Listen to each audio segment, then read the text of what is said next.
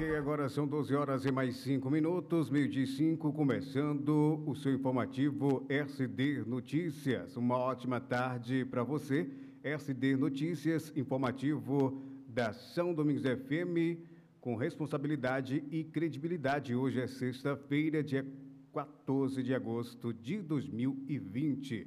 A previsão do tempo para hoje aqui em São Domingos, tempo com variação de nebulosidade temperatura mínima de 17 graus e máxima de 27 graus. Já está no ar o informativo SD Notícias.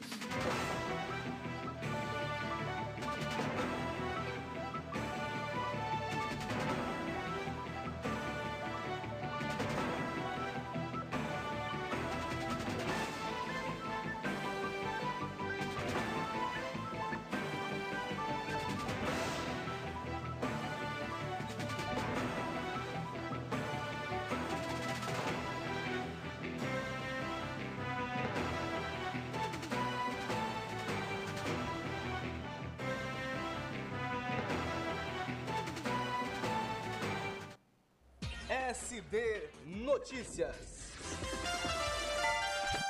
Meio 7, SD Notícias, informativo trazendo neste momento as principais manchetes. Com país em crise, auditores fiscais defendem taxar grandes fortunas. Evento promovido pela Prefeitura de São Domingos é marcado por carreata e aglomeração de pessoas, denuncia matéria do Calila Notícias. Saiba como dar encaminhamento ao pedido no INSS, mesmo com agências fechadas. Eleições 2020. Agentes públicos estão proibidos de fazer publicidade e propaganda a partir deste sábado, dia 15. Prorrogado até 30 de agosto, decreto que proíbe aulas e eventos em toda a Bahia. E mais, boletim epidemiológico Covid para São Domingos, Bahia e Brasil. Estas e outras notícias a partir de agora no nosso informativo, edição de sexta-feira.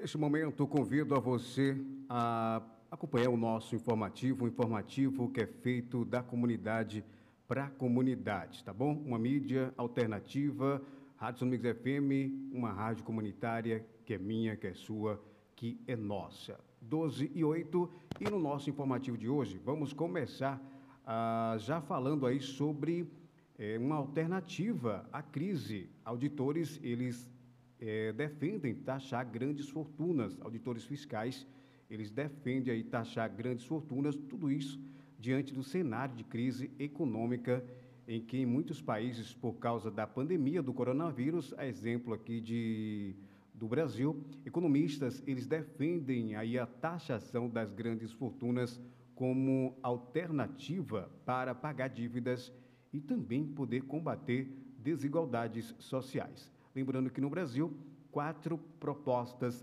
tramitam no Congresso Nacional. Então vamos entender um pouco sobre esta tributação de fortunas com a NAIA. A pandemia do coronavírus potencializou graves crises econômicas em diversos países. Diante desse cenário, muitos estudiosos e economistas defendem a taxação das grandes fortunas como uma alternativa para pagar dívidas e combater a desigualdade social. No Brasil, essa proposta foi apresentada no parlamento e, caso seja aprovada, com essa nova tributação, o país pode arrecadar 290 bilhões de reais por ano contribuição de um grupo de 600 mil pessoas que auxiliaria na superação da crise econômica e social, como explica Eduardo Fagnani, professor de economia da Unicamp. Se você arrecada mais de quem tem mais, você opera para é, reduzir a concentração da renda. E é o que nós estamos fazendo. Quer dizer, eu mencionei que cerca de 600 mil pessoas que ganham mais de 35, 40 mil reais por mês vão pagar mais, mais tributos. O imposto sobre grandes fortunas é quem tem patrimônio superior a 10 milhões de reais. São 59 mil pessoas. Então, quando você taxa a renda e o patrimônio dos mais ricos, é, você desconcentra a renda. Né? E, por outro lado, você pode utilizar esses recursos em programas sociais. Projetos similares que debatem a taxação de grandes fortunas também tramitam no parlamento de outros países da América Latina, como Chile, Argentina, Peru e Equador. E até nos Estados Unidos há um grupo que defende essa tributação.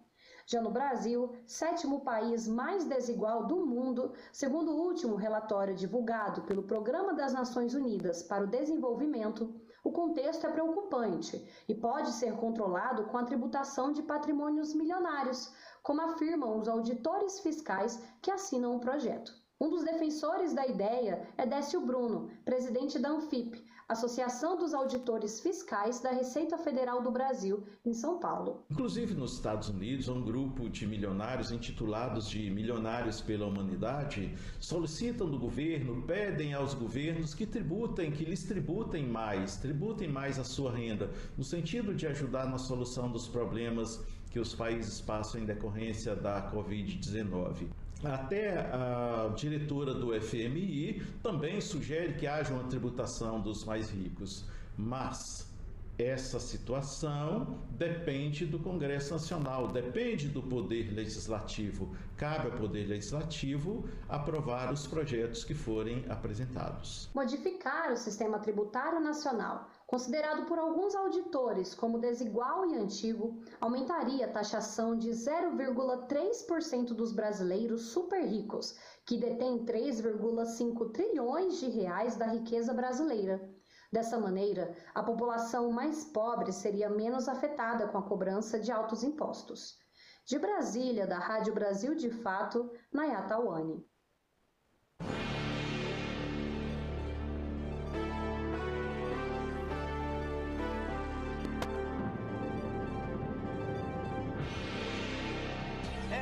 SD Notícias.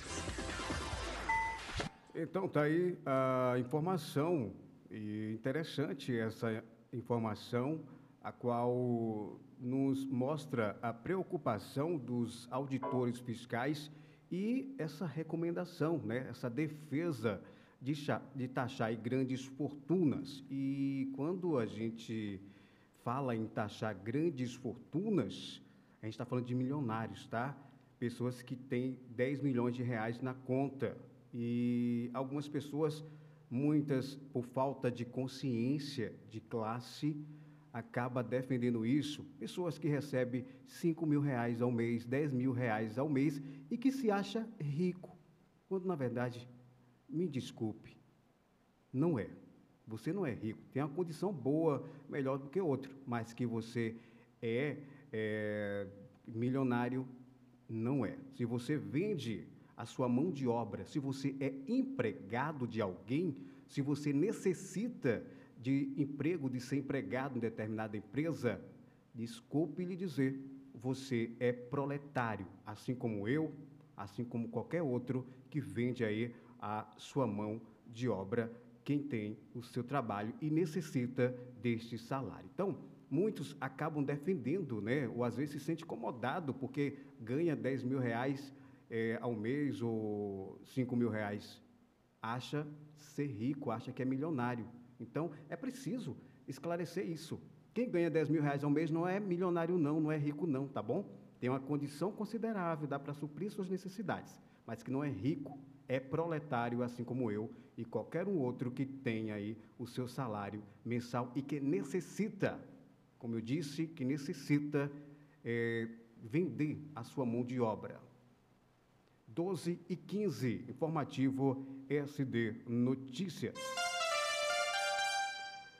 Nosso informativo ele segue trazendo aí as principais notícias aqui eh, nesta tarde de sexta-feira. Informativo sempre levando até você notícias importantes na hora do seu almoço. 12 e 15 agora, e neste momento vamos abordar um tema que desde ontem é, ganhou dimensão aí nas redes sociais aqui do nosso município. Vários cidadãos acabou compartilhando a partir de uma matéria que foi vinculada ao Calila Notícia, vinculada, aliás, no Calila Notícia, evento que foi promovido pela Prefeitura de São Domingos ontem. E, de acordo a matéria do Calila Notícia, que foi marcada por carreata e também aglomeração de pessoas. Essa matéria acaba denunciando, né? E o prefeito de São Domingos, o Isaac Júnior, ele inaugurou um módulo esportivo lá no povoado de Santo Antônio. Lembrando que é o distrito, né? Um distrito de Santo Antônio único e o maior povoado do município. Foi realizado aí esta inauguração ontem, quinta-feira, e a comunidade recebeu aí uma carreata que mais parecia o fim da pandemia do novo coronavírus. Dezenas de motos e carros e muitos fogos de artifícios marcaram esse ato festivo. Esta é a matéria do Calila Notícia, o qual ainda vem dizendo que, embora tenha ocorrido em área aberta, o que pode ser visto em vários vídeos é muita gente sem usar máscara, o que mais parecia que a pandemia já tinha acabado aqui em nosso município, em São Domingos. Vale ressaltar que é um dos 20 municípios do território do Cisal que registrou aí menos casos confirmados do novo coronavírus. Porém, lembrando que houve um crescimento considerado fora da curva nos últimos dias e eu, todos os dias, é, sempre passo esses dados atualizados. Só para se ter uma ideia, no dia 31 de julho, o boletim epidemiológico, que sempre é publicado na página oficial no Facebook da Prefeitura Municipal, mostrava que desde o início da pandemia haviam 264 casos notificados, 242 descartados 10 em investigação e apenas 12 confirmados, 11 recuperados e um óbito. Isto no dia 31 de julho. No mês de agosto, começava sem nenhum em caso ativo e 10 pessoas aguardando resultados laboratoriais. E muitos aí teve conhecimento. A própria página da Prefeitura Municipal é, publicou alguns cards informando, né? E, claro, se manifestando felizes por haver é, ter zerado os casos confirmados da Covid-19 aqui no município de São Domingos. No boletim de quarta-feira, dia 12 de agosto, já que até a publicação desta, da reportagem do Caleno Notícia, é, não havia sido divulgado o boletim desta última quinta-feira. E o número de casos notificados, eu havia até falado isso, em 12 dias saltou de 264 para 356. Descartados, saiu aí de 242 para 317 casos investigados, de 10 para 17 casos confirmados, de 12 para 22, ou seja, em média, quase um novo caso por dia e apenas uma recuperação no mesmo período. Em 31 de julho, tinham 11 e agora somam-se 12. Casos ativos saiu de 0 para 9 em 12 dias. O número de óbito, felizmente, não tem aí alterado. E lembrando que o mais curioso é que o prefeito ele se mostrou preocupado aí com o crescimento de casos confirmados e baixou um decreto no dia anterior à inauguração, fechando inclusive comércios considerados essenciais nos fins de semana, onde menciona Santo Antônio, onde fez a inauguração. O prefeito fez aí até um decreto para fechar neste final de semana o comércio local. E essa informação foi bastante publicizada e está ganhando até hoje dimensão nas redes sociais aqui do nosso, é, em nosso município também, várias pessoas estão se manifestando, e aí há os grupos antagônicos, né, aqueles que defendem é, essa postura do prefeito, né, defende o grupo aí, a gestão, e há aqueles que estão revoltados em razão aí é, destas aglomerações. Então, há uma contradição no que é dito pela gestão, o cuidado, fica em casa, e, que, e o que não é dito.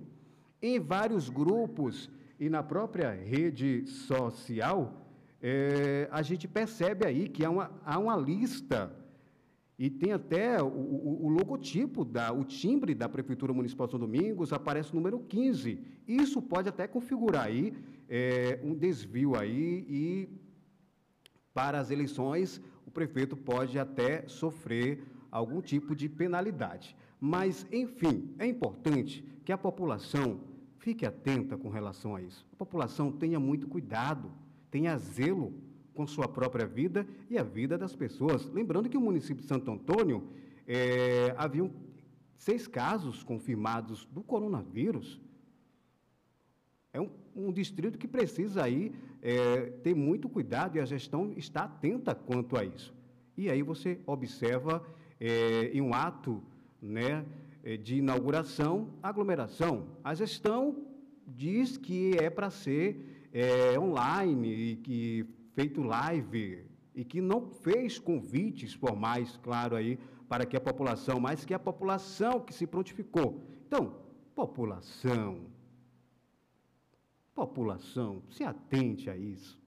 Sabemos que é muito importante e é necessário que a gestão possa estar é, promovendo políticas públicas, possa estar estarem realizando aí obras. É para isso que ele foi eleito.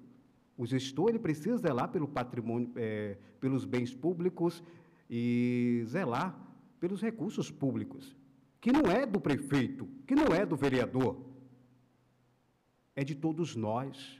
Pagamos os impostos para isso, para serem convertidos em benefício à população. Então, me causa muita estranheza que, justo faltando alguns meses para as eleições, já próximas campanhas eleitorais, aparecem aí tantas, é, tantas obras aí para serem entregues. Mas, enfim, eu não vou entrar nesse mérito, até porque não estou aqui para julgar, mas é preciso estarmos, sem dúvidas, atentos a essas manifestações, pois não só coloca em risco você que foi para essa manifestação, mas coloca em risco toda a população são-dominguense. Então, eu sinto a necessidade de estar falando isso aqui no nosso informativo, de comunicar a você.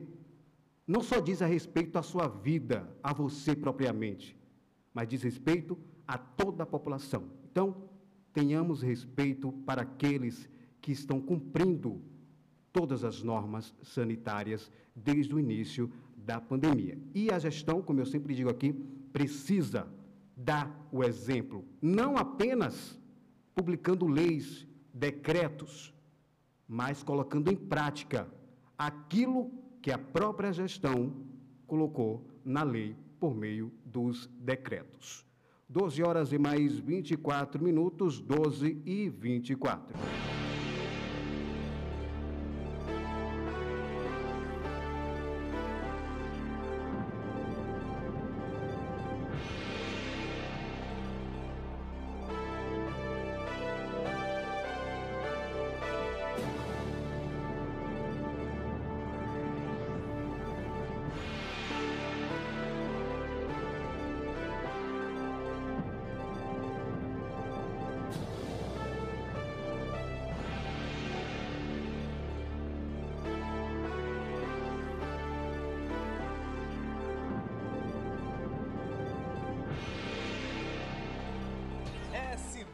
Notícias. Agora sim, meio-dia 25, informativo SD Notícias, falando agora sobre o decreto que foi prorrogado pelo governo do estado da Bahia até 30 de agosto, que proíbe aulas e eventos em toda a Bahia. Válido até esta sexta-feira, dia 14, o decreto estadual de número 19586 que proíbe a realização de eventos com mais de 50 pessoas e atividades em escolas das redes pública e privada em toda a Bahia, foi prorrogado até o dia 30 de agosto e a medida foi publicada na edição de hoje no Diário Oficial do Estado. Lembrando que o decreto proíbe todas as atividades que envolvem, é, envolvem aí aglomeração de pessoas, como shows, feiras, apresentação, é, eventos científicos, passeatas, bem como abertura e funcionamento de zoológicos, museus, teatros, enfim, dentre outros. Lembrando também que a prorrogão, a prorrogação, aliás, a prorrogação da determinação envolve ainda a suspensão do transporte coletivo intermunicipal em cidades baianas com registros recentes, menos de 14 dias de casos da Covid-19. Então, continua suspenso aí nesses municípios a chegada de qualquer transporte coletivo intermunicipal, público e privado, seja ele rodoviário e hidroviário, nas modalidades regular, fretamento, complementar, alternativo e de vans. Então, também na medida publicada nesta sexta-feira, mais duas cidades baianas terão transporte suspenso a partir desse próximo sábado, que é Brota de Macaúbas e Jacaraci. Além da alteração do decreto, autoriza a retomada do transporte intermunicipal também em Sebastião Laranjeiras, é, município com 14 dias ou mais em novos casos, sem novos casos aí da doença. Então tá aí o governo do estado da Bahia, ele prorrogou até ah, dia, 4, dia 30 de agosto o decreto que proíbe aí aulas e eventos em todo o território baiano. 12 e 27.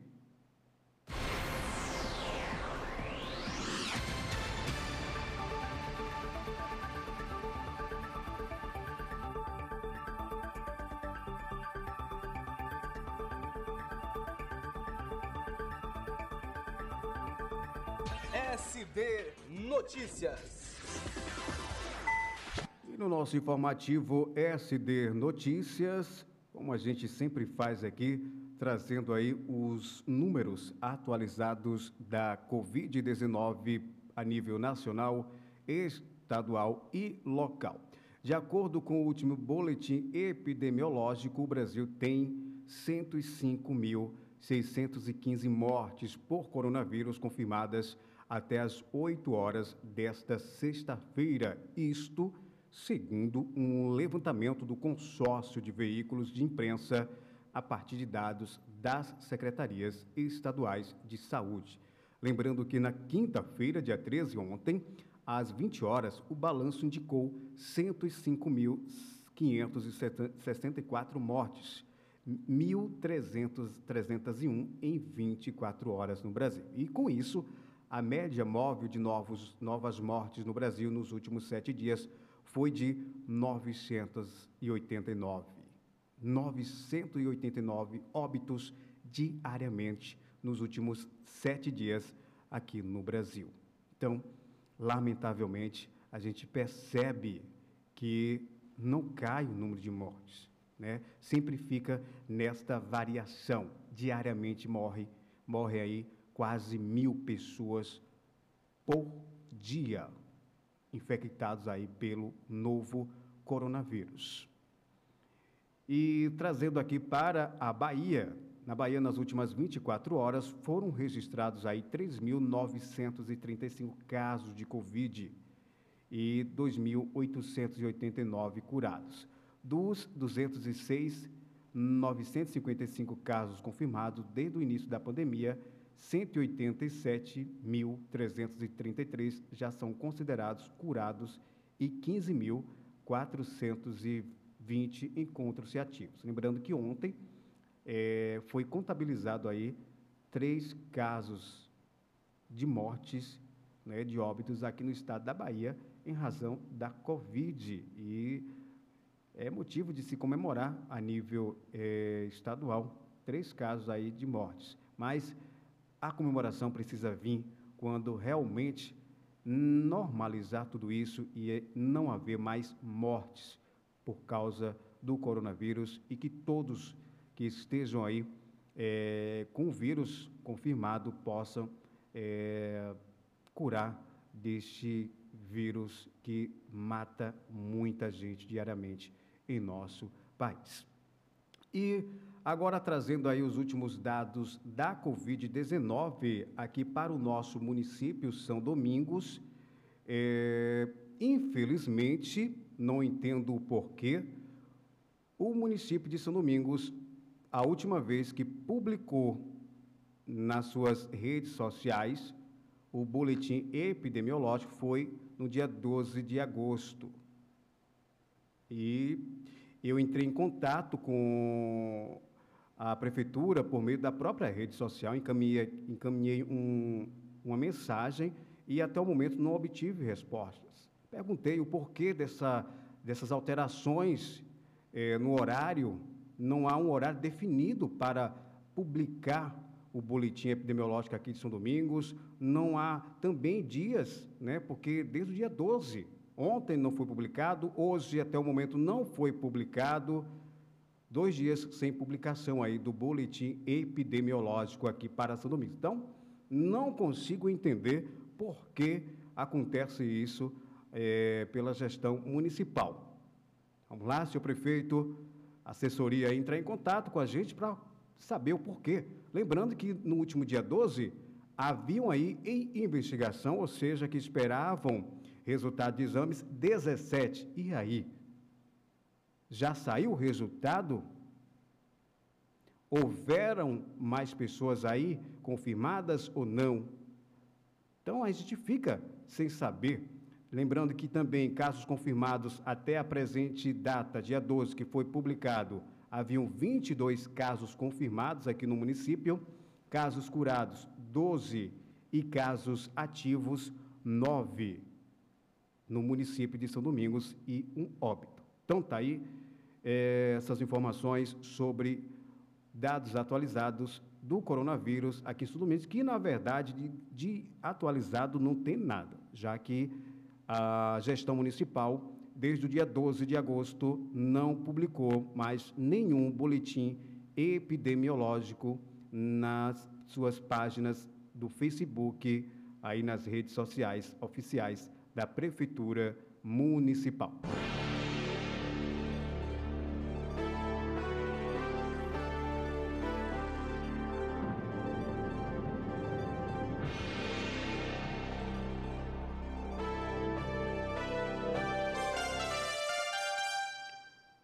Meio-dia e 33, obrigado a você, ouvinte, a você que está em casa, a você que já está no trabalho, no comércio, a você aqui da sede do município e nas comunidades rurais. Obrigado aí pela companhia, obrigado por poder estar acompanhando aí o nosso informativo USD Notícias, de segunda a sexta-feira, na minha apresentação, Emerson Avilino. Agora, vamos falar sobre é, o INSS e como você, cidadão, é, pode fazer para é, continuar aí, caso haja necessidade de você entrar para ter concessão em algum benefício, da entrada em algum benefício junto ao INSS. Então, vamos explicar você aqui como dar encaminhamento ao pedido no INSS, mesmo com agências fechadas. Né? Lembrando que as agências fechadas por conta da pandemia, o INSS, que é o Instituto Nacional de Seguridade Social, ele desenvolveu uma adaptação para que a população possa enviar os documentos necessários para a concessão do benefício. E eu já havia é, abordado isso em uma das edições no nosso informativo. Então, vamos entender um pouco sobre isso com o Lucas Weber.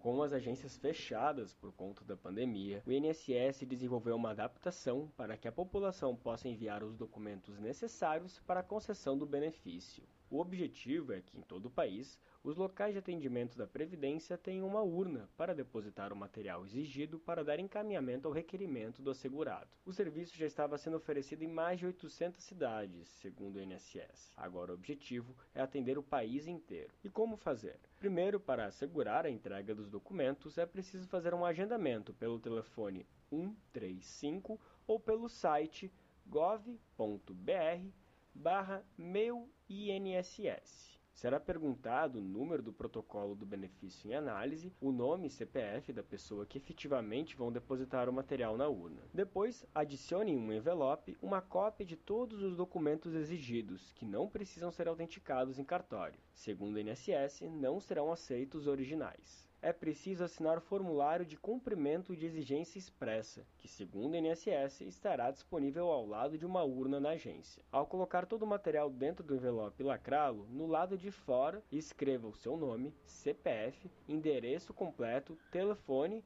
e-mail se tiver, e o número do protocolo de agendamento. A urna fica disponível de segunda a sexta-feira, das 7 horas da manhã às 13 horas. Para saber quais documentos são necessários e qual agência está aberta em sua cidade, ligue para 135. De São Paulo, da Rádio Brasil de Fato, Lucas Weber.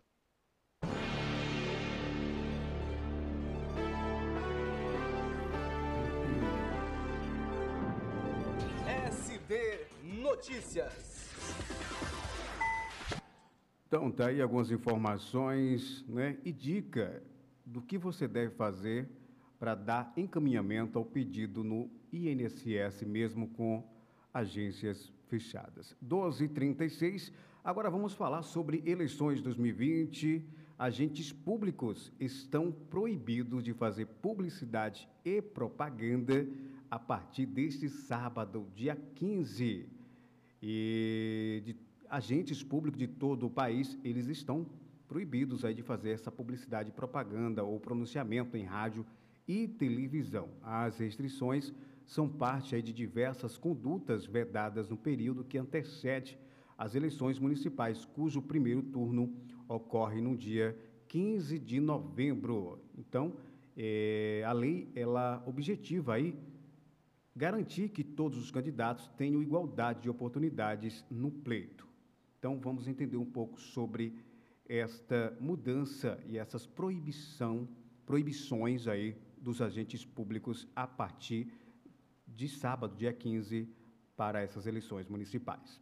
A partir deste sábado, agentes públicos de todo o país estão proibidos de fazer publicidade, propaganda ou pronunciamento em rádio e televisão. As restrições são vedadas nos três meses que antecedem as eleições municipais, marcadas para 15 de novembro. O objetivo, segundo a lei, é garantir que todos os candidatos tenham igualdade de oportunidades no pleito. Nas eleições deste ano, há uma exceção: a publicidade e divulgação de ações de enfrentamento e orientação à população em torno da pandemia estão permitidas. Mas até que ponto prefeitos, vereadores e demais agentes públicos podem ir sem ultrapassar os limites da lei, praticar algum tipo de abuso eleitoral, aproveitando-se de ações no combate à pandemia para autopromoção? De acordo com especialistas, os candidatos não vão poder associar sua imagem pessoal a medidas de combate à Covid-19. Além disso, a publicidade institucional de atos e campanhas destinados ao enfrentamento da pandemia e à orientação da população devem ter caráter educativo e informativo. Gustavo Dantas, advogado especialista em direito eleitoral, afirma que os gestores municipais devem ficar atentos ao que vão falar na hora das entrevistas e da divulgação de dados sobre a Covid-19, por exemplo. Ele não pode vincular o nome dele a determinada conquista que houve nesse período do coronavírus tem que ser uma propaganda impessoal e com fins eminentemente educacionais. De acordo com a lei das eleições, os agentes públicos, inclusos os prefeitos, vereadores, parlamentares e outros, não podem praticar uma série de condutas que lhes dê vantagens na corrida eleitoral contra outros candidatos. Ou seja, Prefeitos, vereadores e candidatos não podem aparecer, por exemplo, na inauguração de alguma obra pública ou promover propagandas que associam a própria imagem ao sucesso de alguma iniciativa. Além disso, o pronunciamento em cadeia de rádio e televisão fora do horário eleitoral gratuito também está vetado. Em ambas as situações, a exceção ocorre quando se trata de alguma ação que esteja relacionada à pandemia da Covid-19. Mesmo assim, a Justiça Eleitoral garante que vai estar atenta para quem abusar das regras e se beneficiar. Rodrigo Garrido, coordenador jurídico da Confederação Nacional de Municípios, elenca as possíveis sanções que prefeitos, vereadores e demais agentes públicos podem sofrer caso desrespeitem as regras. As punições podem ir da multa, cassação do registro do diploma, até mesmo a responsabilização por ato de improbidade administrativa, com a perda do cargo e suspensão dos direitos políticos. O primeiro turno das eleições municipais está marcado para o dia 15 de novembro, já o segundo turno para o dia 29 do mesmo mês. Na emenda à Constituição que adiou o pleito, os parlamentares aprovaram a possibilidade de eleições suplementares nas cidades que não apresentarem condições sanitárias seguras para realizar as eleições. Na prática, o texto permite que as regiões que estiverem com alta propagação da Covid-19 na época do pleito possam adiar a votação. Para isso, é necessária a aprovação do Tribunal Superior Eleitoral, o TSE, e do Congresso Nacional. Reportagem Felipe Moura. Então, tá aí 12 horas e mais 41 minutos, 12 e 41, informação sobre eleições municipais e algumas restrições, proibições dos agentes públicos, ou seja, você que é vereador, é, prefeito, algumas é, atitudes que não podem mais serem é, realizadas a partir do dia 15. A exemplo aí das inaugurações. Então, por isso que a gestão municipal está correndo aí né, para concluir essas entregas, mesmo com aglomeração, como se percebe aí, até sábado. 12h41, informativo SD Notícias, falando agora sobre educação. Educação, que a gente sabe é o pilar de qualquer sociedade. E por conta desta pandemia, percebe-se, infelizmente, aí a ausência de aulas presenciais alguns municípios fazendo algumas adaptações, mas que, no entanto, essas aulas remotas, EADs, como afirmam aí diversos especialistas, em termos qualitativo, não está dando resultado. E aí, falando sobre o Fundeb, mais de 50% desse recurso é destinado aí ao pagamento de salário de profissionais da educação. E no dia 20 de agosto, eu já havia até falado aqui, sempre abordando sobre esse tema, tema e essa votação no Senado, por entender que é de relevante importância, o Senado vota a PEC. A previsão é de, do dia 20 de agosto para essa votação, que torna o Fundeb permanente Lembrando que em 2019 o Fundeb contou com mais de 170 bilhões. Mais da metade desses recursos foi usada aí no pagamento de salário de profissionais da educação, ou seja, cerca de 30% destinado para manutenção e funcionamento das escolas. E o restante aí vai para aquisição de material didático, transporte escolar e pesquisa, ou seja, alguns que têm acesso, que têm conhecimento a isso, a 5%. 40% é para aquisição de materiais didáticos, transporte escolar e pesquisa. O 60% é para pagamento de folha dos profissionais da educação. Então, vamos entender um pouco sobre é, o Fundeb e como é feito esta distribuição. O principal mecanismo de financiamento da educação básica brasileira na rede pública, o Fundeb, responde por mais de 60% do que é gasto nos ensinos infantil, fundamental e médio. Ele é o conjunto de 27 fundos das unidades federativas que recebem impostos dos estados, municípios, do Distrito Federal e uma complementação da União. Mais da metade do Fundeb paga salários de gestores, professores e funcionários. Quase um terço é destinado à manutenção e ao funcionamento das escolas, e o restante pode ser usado para aquisição de material didático, para transporte escolar e para pesquisa. Em 2019, o Fundeb contou com mais de 170 bilhões de reais. Mas será que esse aporte é suficiente? É fato que o aumento de recursos investidos nos últimos anos é o que tem permitido ao país avançar. Ainda claudicante, pois também temos problemas na gestão, na aplicação eficiente e eficaz desses recursos. Quatro em cada dez escolas de ensino fundamental não têm biblioteca e 12% não têm banheiro no prédio. Muitas escolas têm pouco ou nenhum acesso à internet de banda larga e computadores para usar com finalidades pedagógicas. Esse novo Fundeb, ele propõe um modelo mais redistributivo, especialmente quando nós pensamos a questão é, do repasse, é, da possibilidade dos municípios acessarem recursos do fundo, é, mesmo em estados mais ricos. O Brasil investe cerca de 5,7% do seu produto interno bruto em educação, valor superior a média de 5,5% destinada à área em países integrantes da Organização para a Cooperação e Desenvolvimento Econômico. Apesar disso, quando o investimento é calculado por aluno da educação básica e comparado aos países da OCDE, os números revelam que o gasto no Brasil ainda é pequeno. A média da despesa nos países da entidade por aluno dos anos iniciais do ensino fundamental é o equivalente a 8.600 dólares por ano. O Brasil não chega nem na metade disso.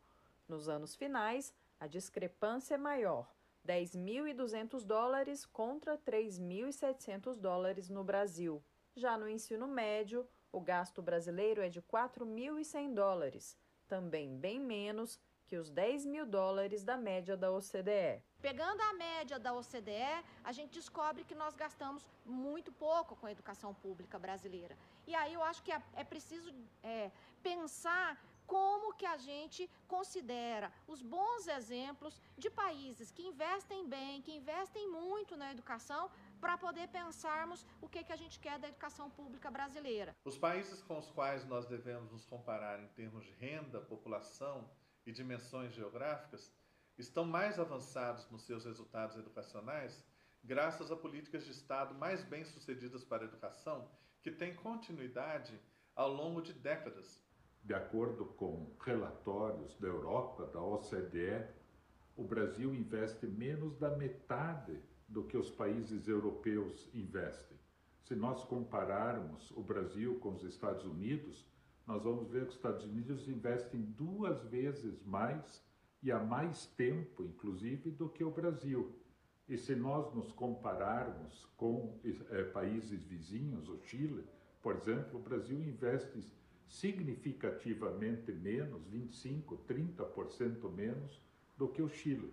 Então nós precisamos de mais recursos, são essenciais né? mas precisamos, obviamente, sempre de boa gestão. Nós temos países ricos que têm uma cultura diferente e que gasta percentualmente um valor menor, mas em compensação o PIB é maior. Nós temos também países que gastam valores menores, mas que têm mais eficiência no gasto.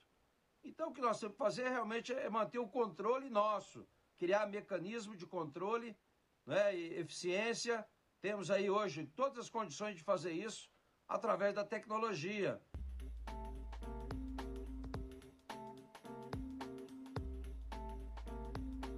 SD Notícias.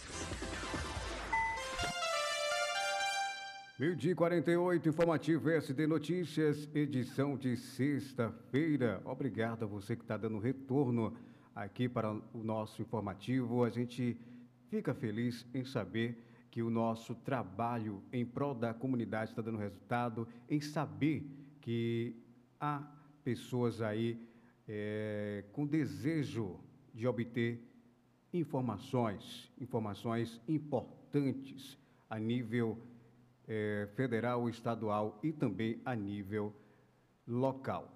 12h49, informativo SD Notícias segue falando aí a respeito né, é, do que aconteceu ontem. Uma província aí, né, uma cidade chinesa, informou que detectou o coronavírus em frangos.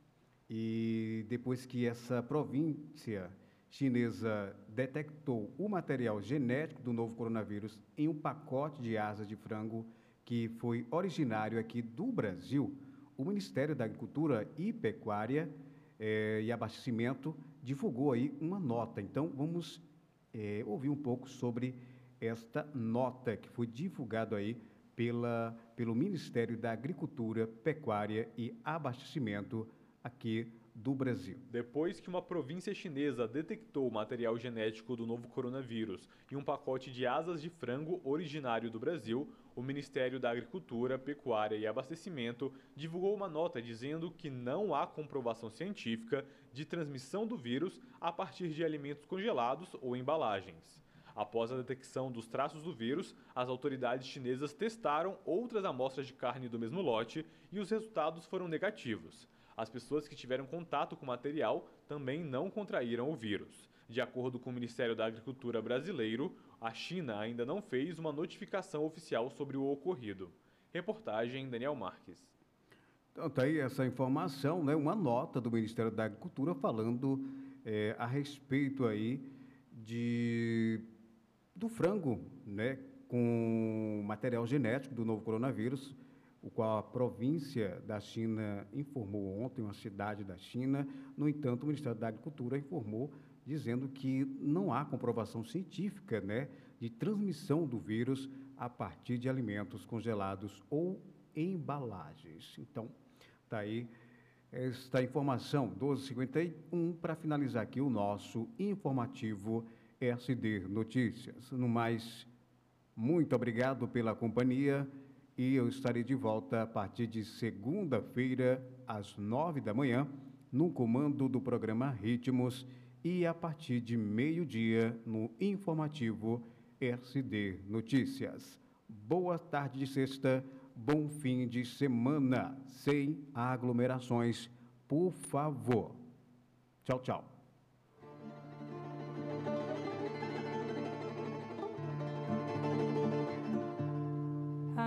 Bem que agora encontrei você.